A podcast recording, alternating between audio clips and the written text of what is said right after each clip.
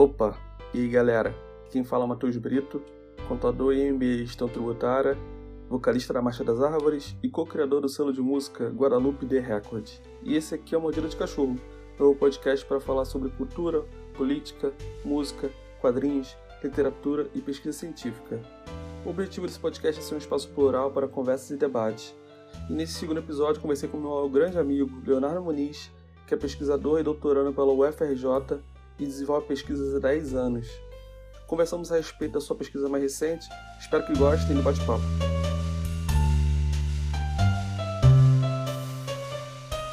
Léo, maneiro te ver, te ver de longe assim. Bom falar contigo, cara. Cara, se apresenta aí, cara. Fala um pouco sobre você, sobre o que você faz. Meu nome é Leonardo Muniz, eu faço doutorado em arquitetura na UFRJ tive um caminho meio doido até chegar nisso. Eu sou geógrafo, aí fiz mestrado em engenharia urbana e agora faço doutorado em arquitetura. E sempre fui mais ou menos migrando de área, mas continuando, tipo, ao mesmo tempo tendo um fio condutor, assim, que é relacionado ao meu desejo de pesquisa mesmo. Você desenvolve pesquisa há quanto tempo já? Fez 10 anos, cara, em março. 10 anos de pesquisa? 10 anos. Muito bacana, cara. Muito maneiro a sua pesquisa atual está relacionada ao quê? Eu trabalho com questões de saúde mental, mais especificamente ainda suicídio, estudando os ambientes em que as pessoas escolhem para cometer o suicídio. Apesar de eu não gostar do termo escolha, porque não é exatamente uma escolha, assim, é uma coisa mais de encontro. Como se a pessoa ela, ela já tem as predisposições dela e ela pode encontrar ou não em determinado ambiente por outros fatores que se encontram naquele ambiente, que não o ambiente em si, algo que impulsione ela, né? Entendi. Mas, de fato, o, a arquitetura e o ambiente pode levar alguém a cometer suicídio? Não, porque o suicídio é um, é um fator bem, bem complexo mesmo, né?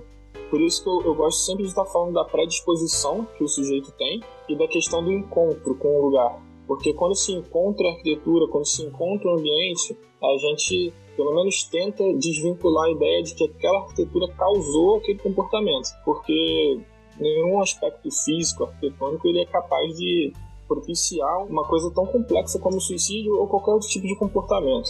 A gente sente sensações, muitas vezes, relacionadas à arquitetura. É claro que ela vai condicionar algumas sensações que a gente tem com o corpo. Uma coisa como o suicídio, que é multifacetada, com uma série de fatores relacionados, nunca vai ser provocado de fato por um lugar.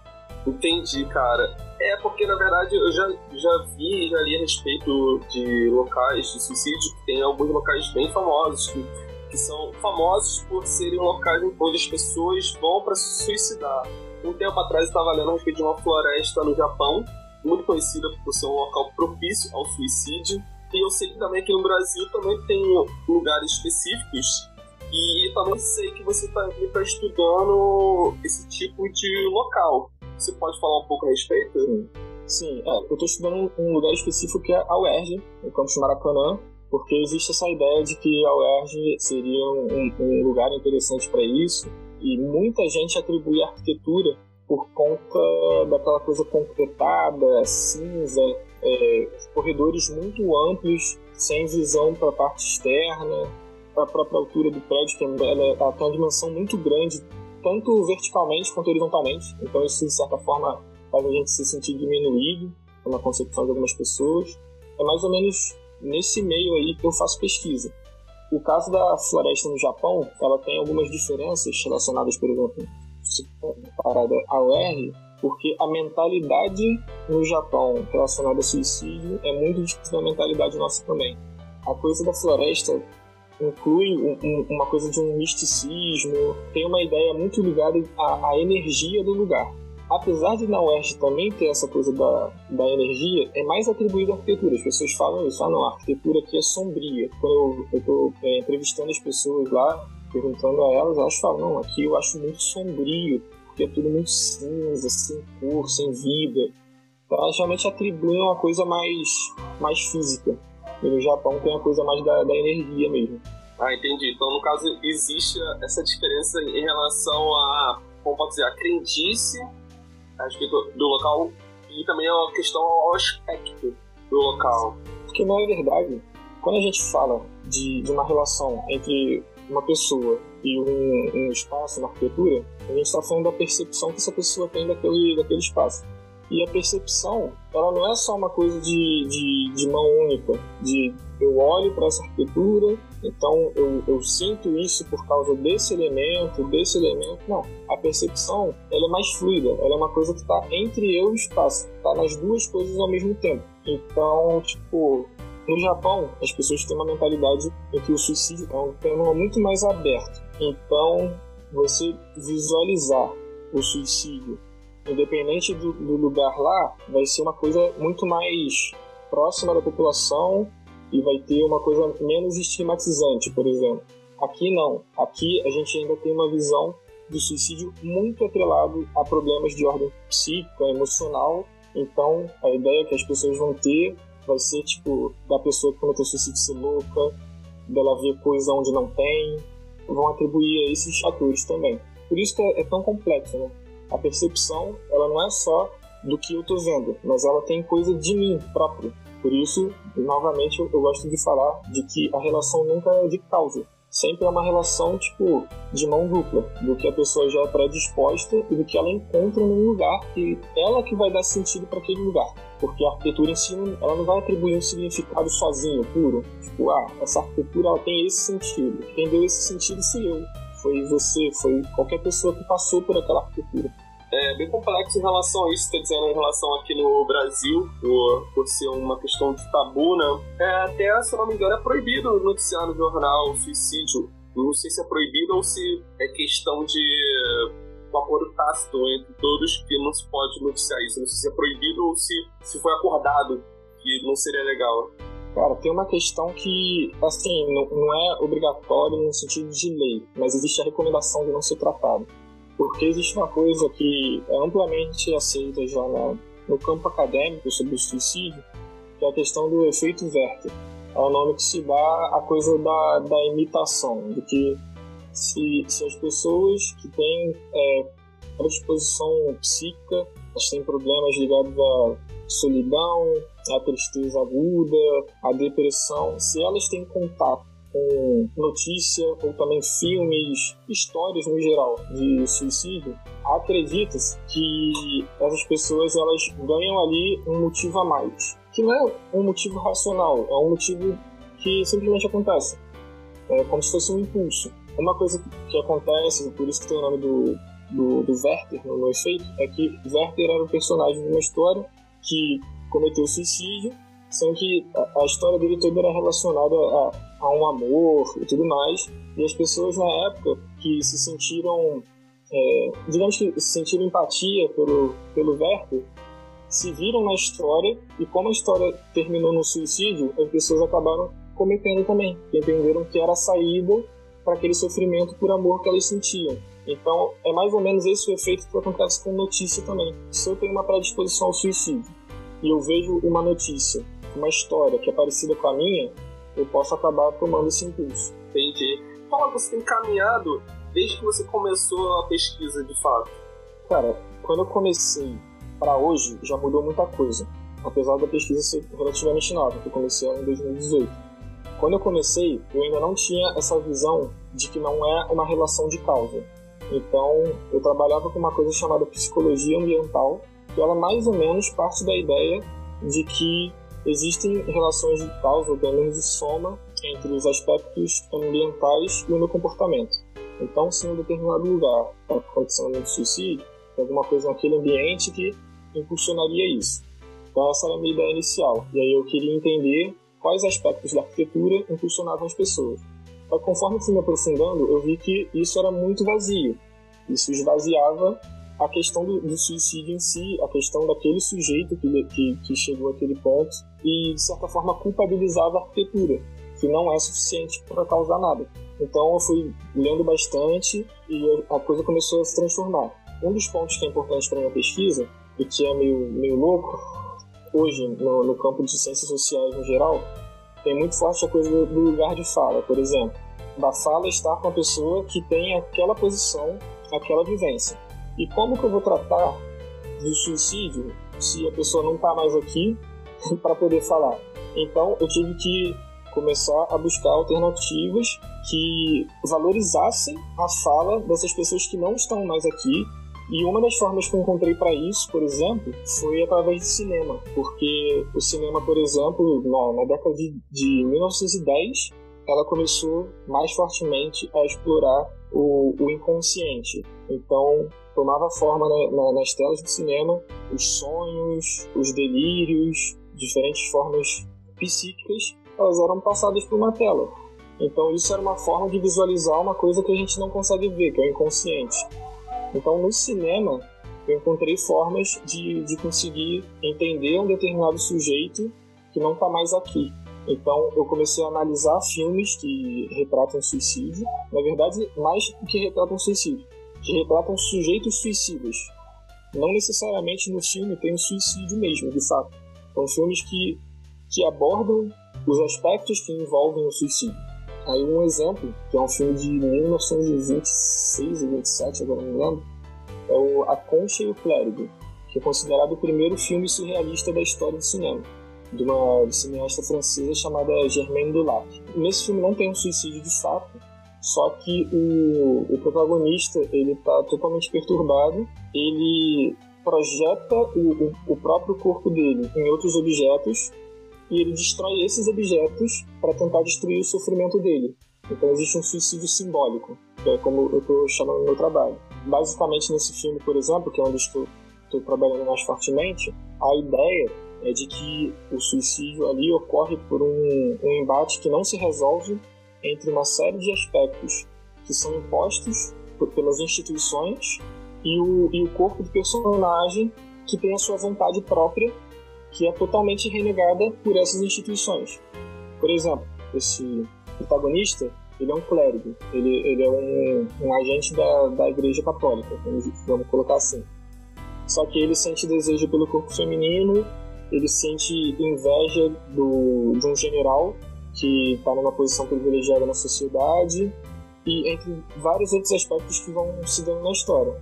E ele tem que reprimir todos esses desejos dele por conta da posição dele que ele tem na igreja. Ele não pode ter desejo pela mulher, ele não pode sentir inveja. Ele se sente na obrigação de, como representante da igreja, estar sempre de acordo com o que seria, não do mundo, mas algo divino. Então, tudo isso leva a uma coisa dele suprimir os próprios desejos dele. Ele entra num sofrimento muito grande e com isso ele começa a ter essa, essa coisa de tentar depositar os desejos dele em objetos que são destruíveis. Então, ele vai tentar acabar com isso nessa metáfora através dos objetos. E esses objetos também são espaços, também são arquiteturas. Então, tem, tem toda uma coisa de trabalhar com as metáforas que o cinema também permite e essas questões que diminui o sujeito, faz com que o, o, sujeito não possa ser ele mesmo, porque ele não é bem aceito. Então, esse, esse é um tipo de suicídio, que é o que eu estou trabalhando através desse filme. Existe uma série de outros suicídios possíveis, mas é, por enquanto está sendo isso. Pô, muito interessante, cara. É, você, um tempo atrás, você comentou comigo que, que ia frequentemente para a faculdade, né? Para poder estar observando as pessoas, o ambiente, etc. É, agora, desde que esse micróbio aí tomou conta, como tem sido para continuar a sua pesquisa? Como tem sido feito para você escrever a respeito que você está trabalhando? Cara, eu, eu dei uma sorte, mais ou menos, porque esse ano agora, daqui a dois meses, eu vou fazer a qualificação de doutorado, que é quando eu tenho que apresentar tudo que eu desenvolvi até agora vou ser avaliado por uma banca que vai me indicar algumas coisas, vai pontuar algumas questões, para eu dar o um prosseguimento à pesquisa e concluir ela de fato em março de 2022. Então, assim, para essa qualificação, para esse processo todo mundo passa no doutorado, eu tenho que entregar um material escrito já bem denso, eu tenho que fazer uma apresentação, e aí, desde que a pandemia começou, eu foquei em produzir esse material que é baseado no que eu já tinha. Então, assim, dei sorte por um lado de estar no momento de qualificação, que é quando eu realmente tenho que sentar para escrever, mas é, ao mesmo tempo tenho o problema de que volta e meia eu tenho que recorrer a alguma coisa, tipo, no, no meu objeto de pesquisa. Seria positivo, obviamente, seria muito mais enriquecedor se eu pudesse estar indo ao UERJ, porque mesmo eu tendo que estar agora basicamente só escrevendo, montando apresentação, muitas novas questões surgem quando, quando a gente está escrevendo. Porque muita coisa só se organiza de fato quando a gente começa a escrever. Então tem esse, esse lado positivo e esse lado negativo aí. Entendi, cara. Bem complexo mesmo, né? Porque acaba que para botar no papel é, é, diferente do que quando você está só arrecadando informações, né? Sim, é... sim. E para mim era é muito necessário estar no lugar, porque justamente por essa coisa que eu falei agora sobre o cinema, a minha forma de observação que eu estava tomando, as minhas anotações que eu fazia relacionadas ao, ao, ambiente, ao que eu via lá, era como um roteiro de cinema mesmo. geralmente, as pessoas que fazem trabalho de campo, como a gente chama essas saídas até os lugares que a gente pesquisa, geralmente essas pessoas, elas basicamente observam, tirando fotos, quem tem as habilidades que eu não tenho desenho, e fazem entrevistas, gravando, com perguntas estruturadas. Eu estou optando por um outro caminho. Eu comecei a ler roteiros de filmes para entender como que é a estrutura de um roteiro e aí eu fico sentado em alguns pontos da, da UERJ, no caso, e aí tudo que eu tô vendo eu escrevo sob uma estrutura de, de roteiro, como se eu estivesse escrevendo um filme. Eu sento como se eu fosse um espectador daquele espaço e vou anotando. Então, pô, isso faz muita falta. Mas é isso, tipo, com o que eu escrevi até quando eu pude, eu estou produzindo esse material para agora. Isso é muito interessante, cara. No caso, você está estudando saúde mental é, nesses últimos tempos, né? Nesses últimos dois anos, né? Desde 2018, né? Agora, desde março, que se instalou aqui a quarentena aqui no Brasil, né? As pessoas, pelo menos a maioria, né?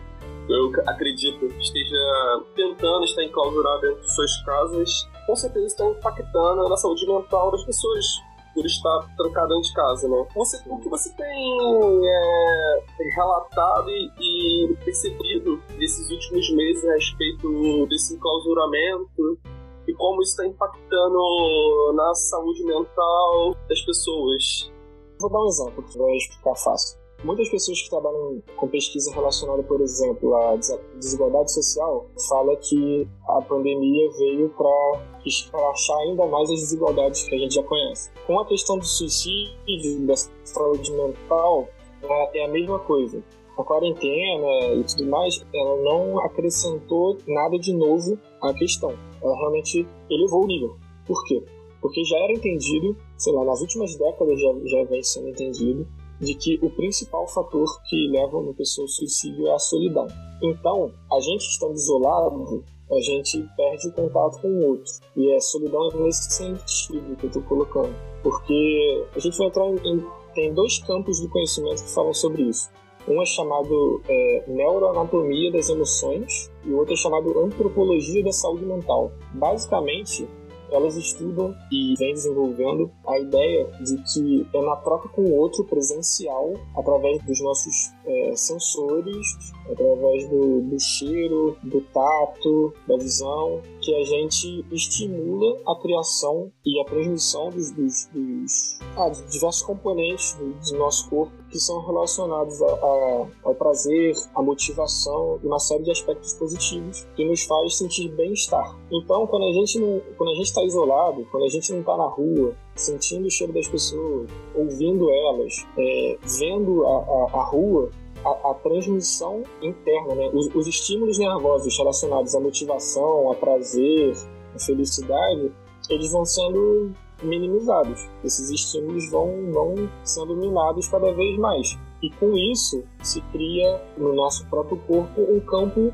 que é interessante para a manifestação da tristeza, da solidão. Também cria, em alguns casos, uma coisa chamada vazio existencial, que é quando a gente começa a, a numa determinada fase de isolamento, a se ver tendo que lidar somente com os, os problemas que são próprios da gente. Então a gente passa a, a ter que lidar realmente com tudo que só eu mesmo criei. Então cria-se essa, essa coisa, essa, é, uma perda de identidade, que é um fator muito, muito, muito importante. Porque, por exemplo, a coisa da, de você se sentir pertencendo a um grupo, de você ter uma, uma identidade social, de você estar inserido num grupo cultural, tudo isso vai influenciar também a criação desses, desses estímulos positivos. Quando a gente está isolado, a gente não tem isso. Então a gente passa a se, a se sentir despertencendo aos lugares. E se você despertence a um lugar, se você não está mais pertencendo a lugar nenhum, se você não está mais se vendo incluído dentro de um grupo, isso te faz poder questionar se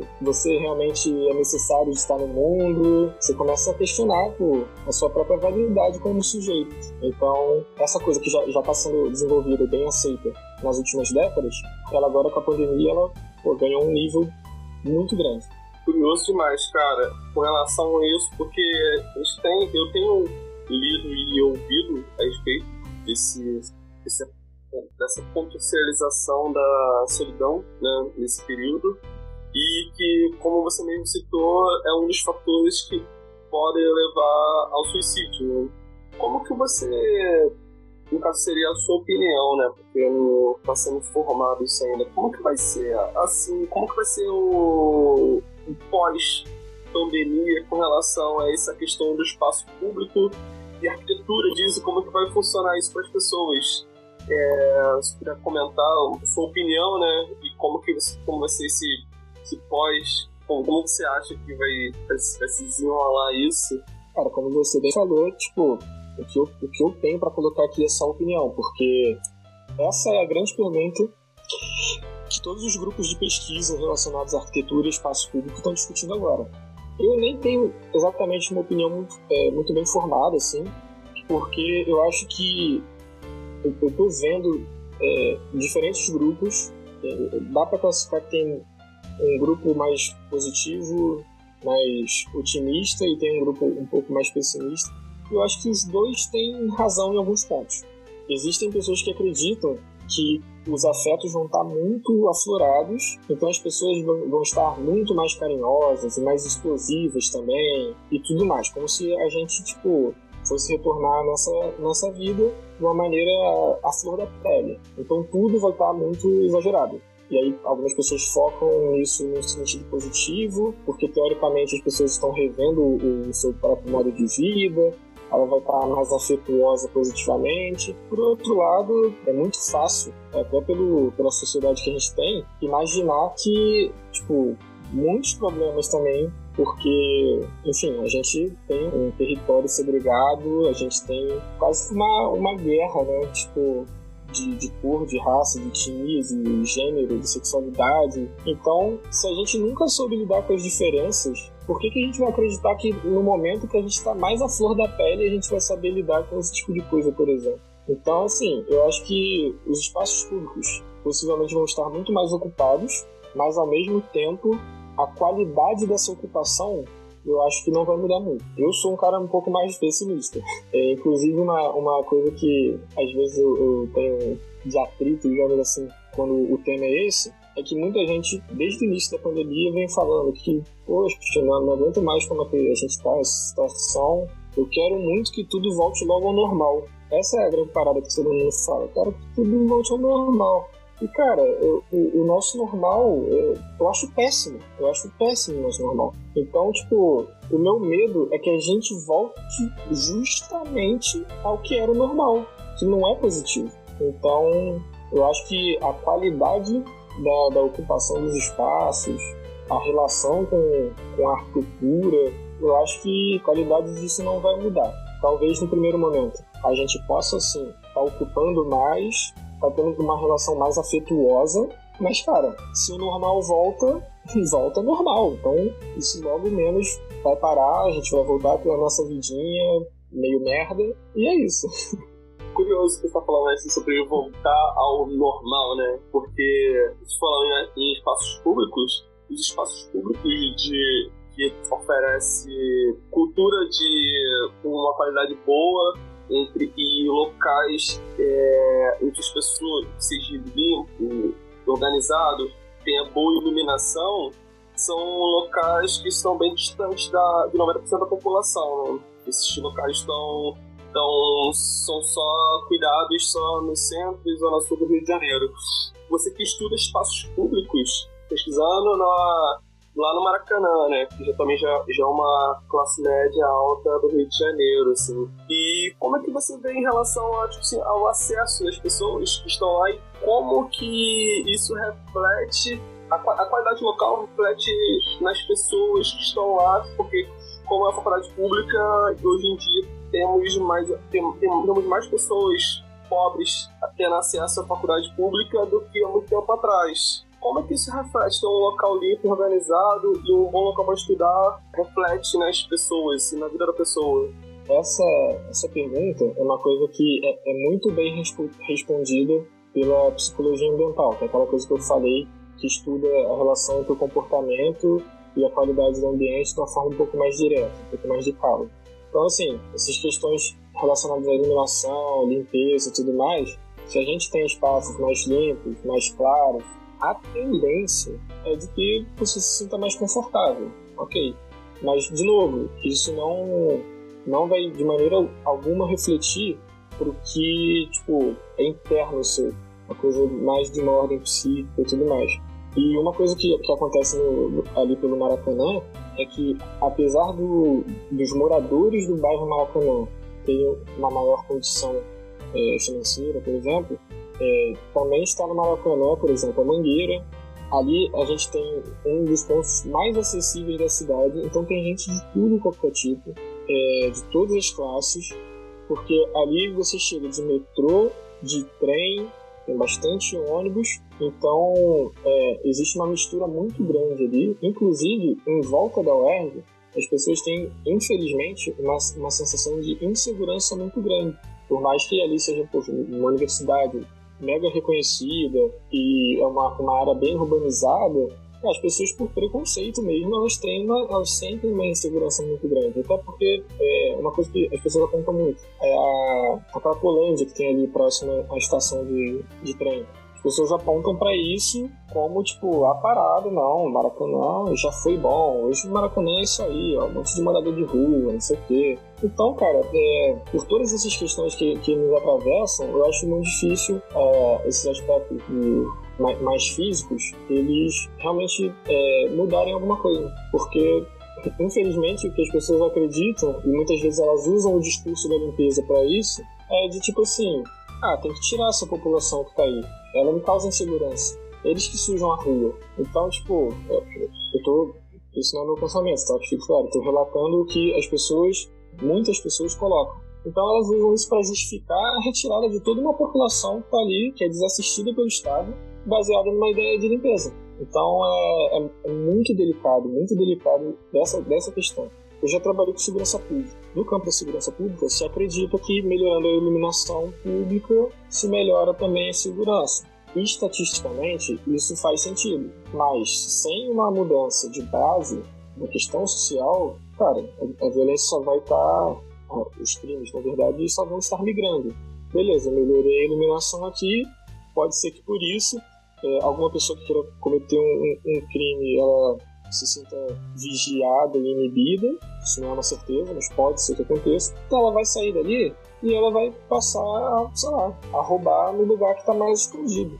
Só vai migrar o problema. Então, o grande problema é a segregação, é a fragmentação do, do, território. É essa coisa de a gente não se ver no outro. É basicamente preconceito social e de raça. É isso que vai continuar imperando, independente de, de melhorias mais espaciais. A arquitetura ela não pode ser isenta da discussão social de maneira alguma, porque ela estaria sendo absurdamente vazia. Tem que passar por todas essas questões. Não tem como. É, sobre questões sociais, tem gente que vive aqui na periferia, é uma coisa que é recorrente em, nosso, em assuntos que, que conversamos, né? E questão como que isso, como se também se falando a questão da pessoas moradores de rua. Muitos deles não, eu acredito, que não gostariam de estar ali acabam que retirar dali vão botar eles para outro local. Então, o que você falou, na verdade, você está iluminando o ali, tirando as pessoas, só vai melhorar a, a, segurança daquele local, mas vai estar tá, também levando para outro, outros lugares de segurança. Então, a questão é como o Estado está cuidando disso né? Como que o Estado está cuidando da população que tão desassistida, né? É, em relação acaba que só tem um maior cuidado com os maiores IPTUs da cidade. E como, como a gente em vez de, de pegar trem e outras conduções, é, como que a, a, a, qualidade baixa dos ramais que vão para Belfo Roxo, Seropédica, como que, como que não tem a quantidade suficiente para as pessoas, para as pessoas, que as pessoas vão, vão ir para abarrotada para casa, e agora como as coisas estão voltando teoricamente ao antigo normal, aos poucos, as pessoas estão se aglomerando não porque quer, maioria, em muitos casos, a pessoa precisa ir para o trabalho, para pegar trem, está lá aglomerado, pode passar o, o vírus uma para outra e que vai fazer a proliferação da doença na cidade. Né? É uma questão de saúde pública e que impacta a todos. Não acha, os galera rica vai achar que, na verdade, é, o pobre não quer se cuidar, né? Mas acaba que não dispensa a pessoa que cuida da limpeza da casa dele e isso mantém o salário, né? Pede que a pessoa continue indo e faça esses, esses deslocamentos. E a pessoa não pode deixar de ir porque precisa do salário. Então, é uma questão complicada demais. Eu não sei se os se o seu trabalho, é, em algum momento você vai pensar em respeito sobre isso, sobre você está falando de arquitetura e saúde, de saúde pública em relação ao suicídio, no caso. Também acho que também é, vai por esse caminho. Mas é questão de como que, é, que esses problemas de tanto de locomoção quanto de, acessibilidade da população, se, se isso também não, não vai afetar a pessoa cogitar é, suicídio ou alguma, alguma outra punição para si mesmo, não sei. Afeta e não afeta. Por quê? Porque é, é aquela história que eu, que eu tava falando. A pessoa que tem uma série de outros problemas já e que cria uma certa predisposição ao suicídio, nessas razões ela vai ver mais, ra mais razões para cometer suicídio. E outras pessoas não. Outras pessoas que passam pelas, por esses mesmos problemas, né, de ordem urbana, digamos assim, elas sequer vão, vão, vão pensar sobre isso. Elas estão com outras preocupações. É aquela ideia do, de tipo assim, se não me engano, foi é, o, o Donald Glover na, na série Atlanta. Excelente série. Ele fala, ah, eu não estou preocupado em, em investir para ter dinheiro em setembro porque eu quero pagar minha comida hoje, tá ligado?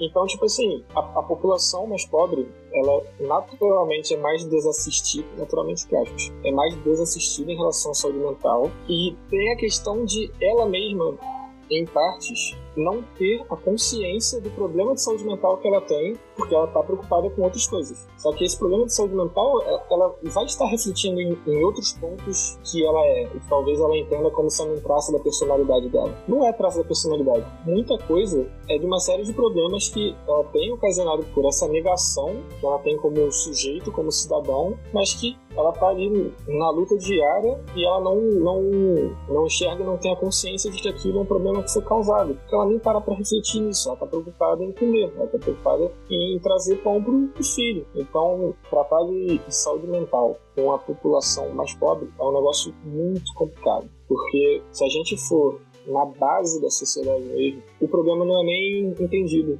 Não, que isso, isso aí é frescura.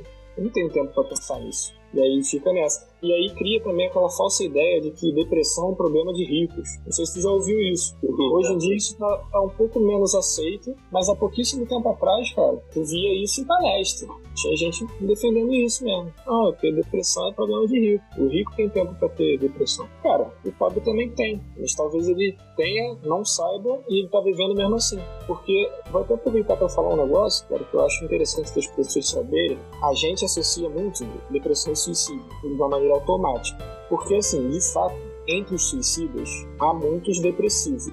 Só que quando a gente olha o contrário, isso não é verdade. Existe muito mais gente depressiva que sequer pensa em se suicidar do que pessoas depressivas que se, se suicidam. Não sei se, se, isso é claro, mas tipo assim, é, é uma questão de realmente de qual é o seu ponto de vista. Se a gente fica associando diretamente suicídio e depressão, a gente automaticamente parte da ideia de que quem tem depressão pode se matar. Poder pode, mas pode como qualquer pessoa, depressiva ou não depressiva. Então, assim, entre as pessoas que se mataram, muitas de fato tinham depressão, mas entre as pessoas com depressão, pouquíssimos são suicidas. é uma questão estatística que revela uma coisa muito importante.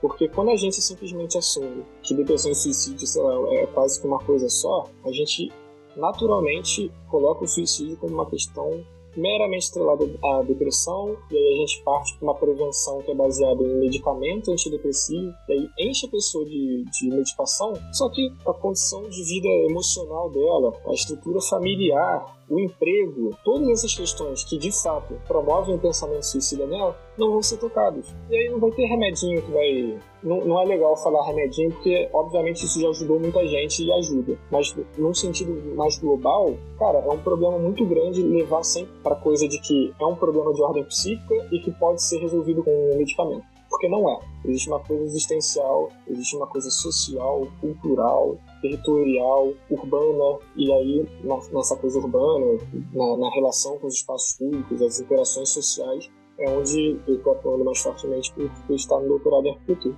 Excelente, cara. É... Então, Léo, não foi perguntado ainda, que eu acho que é bem relevante de saber de você isso. O que te levou a esse assunto para essa pesquisa? Cara, foi, foi uma coisa bem, bem pessoal, assim, na verdade. Quando eu estava na graduação em Geografia, em 2012 ou 13, agora não lembro qual foi o ano, eu fui participar de um simpósio de Geografia Urbana, né, um congresso, que aconteceu na UERJ. Eu nunca tinha ido na UERJ na vida, nunca tinha visto nada. Não tinha qualquer noção sobre nada da UERJ. Sabia que ela existia, ponto. E aí eu fui para lá, pela primeira vez para participar desse congresso. E aí quando eu cheguei lá, eu me senti muito mal, eu me senti para baixo.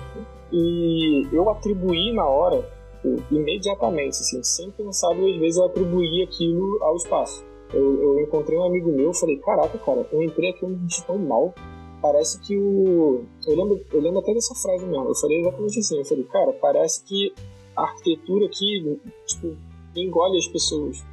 Parece que eu entrei num espaço que tá, tipo, me engolindo e me diminuindo, me botando para dentro, tipo, como se tomasse posse de mim. E aí, falou, pô, cara, não sei se tu sabe, mas as pessoas vêm para cá só para se matar.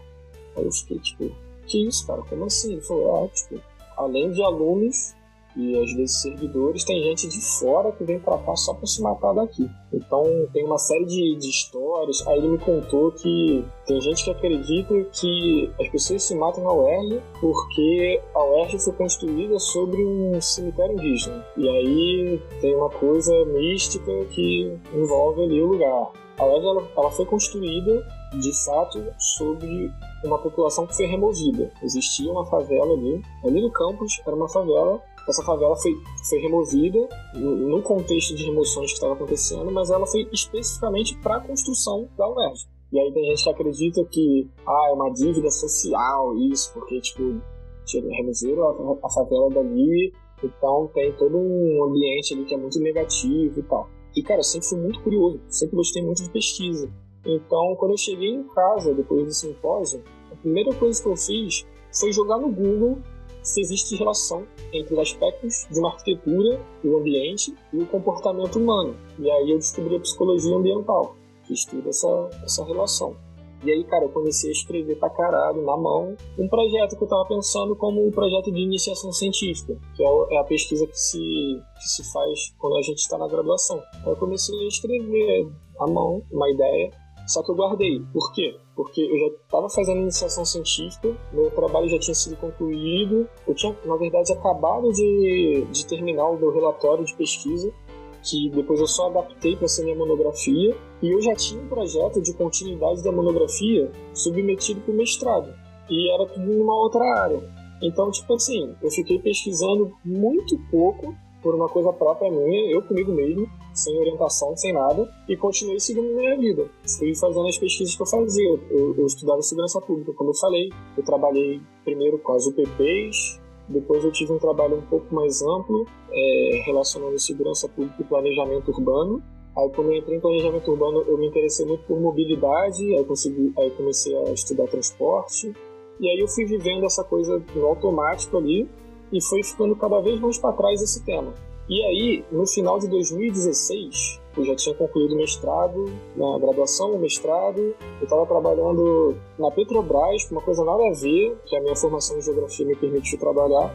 é, depois disso tudo, assim, eu, eu, realmente me vi muito esgotado, porque eu só tava vivendo no automático e eu não tava mais, tipo, sei lá, eu entrei numa coisa de não saber mais o que eu queria. Eu passei a ver que tudo que eu fazia é porque é o que ali, e aí eu só fazia. Eu entrei numa, numa certa bad, assim.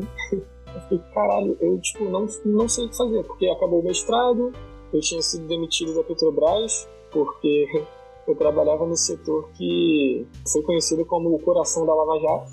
O setor inteiro foi mandado embora porque tinha um contrato absurdo que foi envolvido em corrupção. E aí eu me vi sem emprego, sem trabalho, e eu tinha acabado. Tipo assim, a história é realmente muito pessoal. Eu tinha acabado de assinar um contrato para me mudar e morar sozinho. Então, tipo assim, quando eu mais passei a precisar de dinheiro, porque eu saí da casa dos meus pais, eu perdi minha fonte de renda e eu não tinha nenhuma ocupação. Cara, eu tava muito mal. E aí, um belo dia, eu sonhei com o projeto. Isso é muito louco. Eu tava dormindo, aí, tá, acordei no meio da madrugada com a lembrança desse projeto que eu comecei a escrever na mão. Eu falei, caralho, será que agora é a hora de, de eu trabalhar com isso? Até porque, tipo, como é um momento que eu tava mal, eu comecei a ver que aquilo poderia ser uma coisa até pra eu entender a mim mesmo, tá ligado? Um negócio muito louco. Pode crer. E aí eu comecei a, tipo, Primeiro eu comecei a procurar onde estava o papel que eu tinha escrito à mão. Achei depois de um tempão, que estava em Bangu, na casa dos meus pais. e aí eu comecei a pesquisar que grupos de pesquisa no, no Brasil, eu me abri, eu, eu, eu, eu, não queria necessariamente continuar no Rio de Janeiro. Eu procurei Brasil, é, que grupos de pesquisa é, poderiam aceitar aquela minha proposta. E aí eu encontrei alguns, só que coincidentemente, o, o grupo que pareceu mais indicado assim para eu tentar era da UFRJ. Foi, foi por uma coincidência mesmo. Porque, tipo, todos os outros grupos que eu conheci tinham como referência esse da UFRJ. Aí eu falei, cara, então vou tentar aqui mesmo. Aí eu tentei, a ideia foi abraçada, eu fui muito bem recebido pela galera. Eu achei que não ia rolar. Eu pensei assim, caraca, eu fiz geografia, engenharia urbana, agora eu chego com uma ideia de psicologia na arquitetura, tipo, sem ninguém me conhecer. Eu simplesmente mandei um e-mail para uma pessoa, tipo, eu, eu achei lá o grupo de pesquisa na internet, peguei o e-mail da coordenadora e mandei um e-mail para ela. Falei, olha, eu tenho essa ideia aqui, o que, que tu acha? Ela falou, vem para cá e a gente vai conversar. A gente conversou, aí eu participei do processo, igual qualquer pessoa, Cara, tava muito, muito tenso quando o resultado tava para sair. Eu realmente achei que não ia passar. E eu passei até numa posição boa. E desde então, cara, tipo, muita coisa mudou. E aí passou por todo esse processo de eu ter começado uma ideia lá de trás, de psicologia ambiental, uma coisa de relação de causa. Fui conhecendo outros autores e aí começa o trabalho de pesquisa, porque o trabalho de pesquisa é esse. E eu gosto de contar a minha história pessoal, porque uma coisa que a gente tem e que precisa mudar na, na, mentalidade, eu não sei se é mundial, mas certamente brasileira é, é de que o, o, o sei lá, o pesquisador ele não é humanizado. O pesquisador, tipo, a, a, ideia que a gente tem de pesquisa de ciência é uma coisa meio quadrada, tipo, é uma coisa da, da, daquela racionalidade matemática, física, não sei o quê, e a gente esquece do valor humano do pesquisador. E, cara, muitas pesquisas são feitas por motivações que partiram, sim, de uma coisa pessoal. A pessoa teve uma experiência, tinha uma afinidade, um perfil analítico, que seja, sei lá, e ela foi investigar aquilo. E isso não é uma coisa que faz o trabalho ser, sei lá, narcisista ou egoísta, ou seja lá o que for. Porque o meu trabalho não diz respeito a mim. Eu me iniciei por causa de uma questão que eu tive, só que todo o trabalho que eu faço é dentro de uma narrativa que é científica. Mas a importância desse caminho que eu tive, ela é muito grande. Porque se eu não tivesse passado por essas histórias, jamais eu estaria pesquisando o que eu pesquiso. Então, se eu não, se eu não tivesse é, levado essas histórias adiante, hoje não, não estaria sendo produzida uma pesquisa que, tipo, tá lidando com um desafio que ninguém ainda pegou para responder. Porque existe um campo da, da, ciência chamado suicidologia. É um campo específico de estudo sobre suicídio. A suicidologia hoje, ela basicamente trabalha dentro de uma perspectiva de epidemiologia. O que é epidemiologia? Basicamente como se fosse uma pesquisa epidêmica mesmo. É, é, os estudos são globais sobre fatores de risco quase que populacionais. É entendendo, tipo, o perfil do suicida. Se é mais homem ou é mais mulher se mata, qual é a faixa etária que mais se mata, já levam para automático quais eram os transtornos mentais que a pessoa podia ter, e é isso. Só se pesquisa sobre isso, coisa baseada em estatística. Só que todos os manuais que existem hoje tal sobre isso, eles dizem basicamente a mesma coisa, que é traçar um perfil e no final falar que entende que o trabalho precisa ser aprimorado por uma abordagem de compreensão. Porque quando a gente faz esses estudos que são estatísticos, a gente constata coisas. A gente constata no sentido de é, foi constatado que mais homens se matam e mais mulheres tentam se matar. Foi constatado que é entre a faixa etária tal. Foi constatado que é da classe social tal. Só que isso não explica nada. A gente não consegue compreender o suicídio por uma mera constatação estatística. Então, tem que sair da constatação e passar por uma abordagem de compreensão. A compreensão sempre é qualitativa. Ela vai tentar te dizer o que dá para se compreender daquele fenômeno e que por isso se cria aqueles números que vêm depois. Então é uma coisa de, realmente de você trabalhar mais, uma coisa mais elementar. E eu não estaria fazendo isso hoje se eu não tivesse toda essa história. É mais ou menos isso. Cara, extremamente interessante e, e, e relevante. Tudo que você falou é um assunto que tem sido falado mais hoje em dia é, sobre saúde mental, se fala com mais frequência, mas eu acho que quanto mais é, se fala a respeito, mais as pessoas vão tomar consciência a respeito desse, desses diversos problemas que têm atingido uma grande população, não só brasileira, mas no mundo. Muito interessante mesmo, cara. E só falar sobre pesquisa é um assunto que, que eu acho muito importante, até porque tem se cortado muito pesquisa aqui no Brasil, e eu acho que é uma coisa muito valorosa e que tem que ser valorizada não só é, no meio acadêmico, mas também pessoas de fora, igual a mim, que, que eu, eu não sou pesquisador, mas eu acho que muito importante, eu acho que tem, tem, tem que existir esse espaço de pesquisa e que é uma coisa que vai acrescentar muito para a humanidade em geral. Cara, vou dar uma reta final. É, gostaria muito que você desse um recado final e, faça, falasse onde que os podem te encontrar e aonde você está publicando informações a respeito. Cara, eu vou, eu vou dar um recado final assim, baseado no que você estava colocando. A pesquisa ela tem que ser valorizada, isso não há dúvidas, e é, é, é um aspecto que está sendo mais batido agora justamente por conta do cenário né, da, da pandemia, essa coisa de desenvolvimento de, de vacinas e não sei o quê. Mas essa valorização, ela não pode ser só uma valorização discursiva, e mais do que isso, o pesquisador não pode deixar de ter uma visão crítica sobre a nossa própria posição. Porque por muito tempo, na verdade a gente ainda faz, a universidade se coloca num lugar superior à sociedade, de destacamento da sociedade. Como se a universidade fosse onde se cria o grande conhecimento sobre todas as coisas e como se a realidade social fosse separada e fosse ignorante. E isso é a maior burrice que se pode fazer. Se você trabalha com pesquisa humana, cara, o saber que está fora do muro da universidade, ele não é só igualmente importante se comparado ao, ao conhecimento produzido na universidade. Ele é mais importante do que o que é produzido porque a produção só vai ser feita se a gente entender de fato que se produz na realidade social, porque a realidade social ela, ela simplesmente se produz. A, a vida está acontecendo, as coisas estão acontecendo, a vida é cotidiana, ela se dá no dia a dia. Se a gente não olha para o dia a dia, se a gente não entende dos problemas mais basais da realidade social, está fora do muro da universidade, a gente está produzindo só para gente e é isso, perde o valor, perde o sentido. A pesquisa ela precisa de verdade entender que a universidade ela está como um ponto que faz parte da realidade social e ela tem que olhar para a realidade social de fora do muro com muito mais importância do que ela olha para dentro.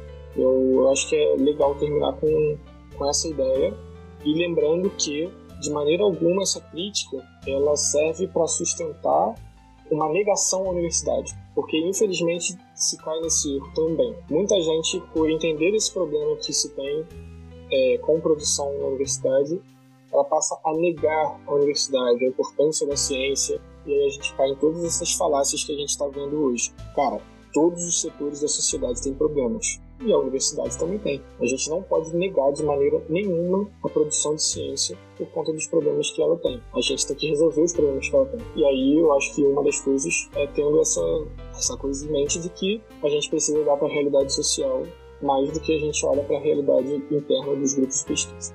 Atualmente eu não estou com nenhuma rede específica em que eu fico para ficar falando sobre essas coisas. Eu tinha feito um Twitter, mas eu excluí. porque eu não, não soube me adaptar à plataforma. Mas, assim, volta e meia eu, eu falo sobre os assuntos, tipo, no meu próprio Instagram, que é arroba Leonardo Moniz 1. O meu grupo, o grupo de pesquisa que eu faço parte tem um site que é. Putz, eu não sei de cabeça o site. Ah, vou, eu vou falar o, Instagram, porque pelo Instagram dá pra achar o site. Mas de qualquer forma, depois eu vou pegar todos esses links contigo e vai estar disponível na descrição do, do post de divulgação desse, dessa conversa aqui. Beleza. Então eu vou te passar depois, porque eu não, não sei de cabeça e não quero falar besteira. Mas, é, tipo assim, o meu. O meu cara, eu uso o Instagram basicamente para compartilhar as coisas que são interessantes para mim. Eu não fico postando foto minha, foto, sei lá, aleatória.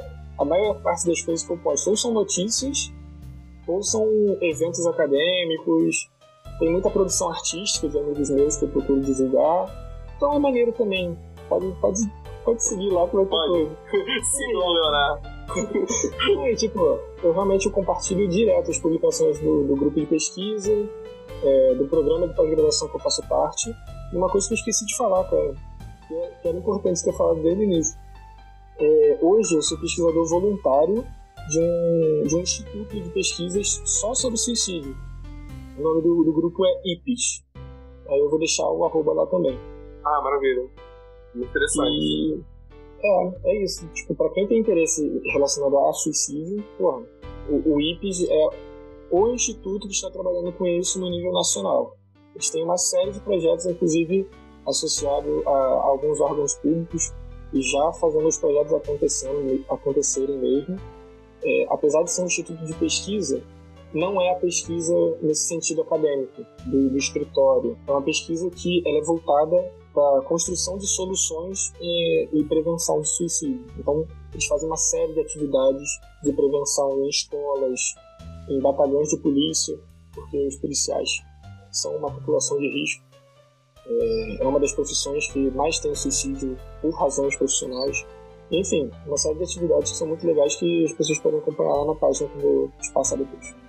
Cara, maravilha, cara. Muito, muito, muito obrigado por você ter disponibilizado esse tempo para falar sobre esse assunto que eu acho muito importante. Foi por isso que eu até te procurei para você estar falando a respeito, que eu acho que é uma coisa que tem que ser divulgada, as pessoas têm que estar sabendo, têm que estar procurando saber, porque é uma coisa de questão de saúde pública, né? Então é uma, uma coisa que tem que estar sendo falado com propriedade e com mais frequência.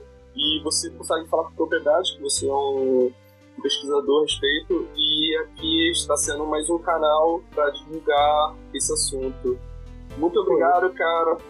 Demais. Eu que, que agradeço muito, assim, porque geralmente o, o, os espaços que, que dão oportunidade a uma fala mais, entre aspas, científica, digamos assim, são espaços já acadêmicos. Então vira uma coisa de, de sempre estar falando com as mesmas pessoas. O, o importante é isso que você está fazendo, tá ligado? De ter um, um, um canal plural e que dá voz para diversos setores. Isso é muito, muito importante para esse diálogo com, com o que está fora dos muros, como eu tinha falado. Valeu mesmo, obrigado. Demais, cara. Vamos. Quem sabe em algum outro momento a gente volta e bater um outro papo sobre as suas outras pesquisas. Você já fez pesquisa sobre diversas coisas, seria interessante. Vamos, vamos ver a respeito disso, cara. E Pô, é isso, sim. cara. Abraço, hein? Valeu, cara. Abraço. Tchau, tchau.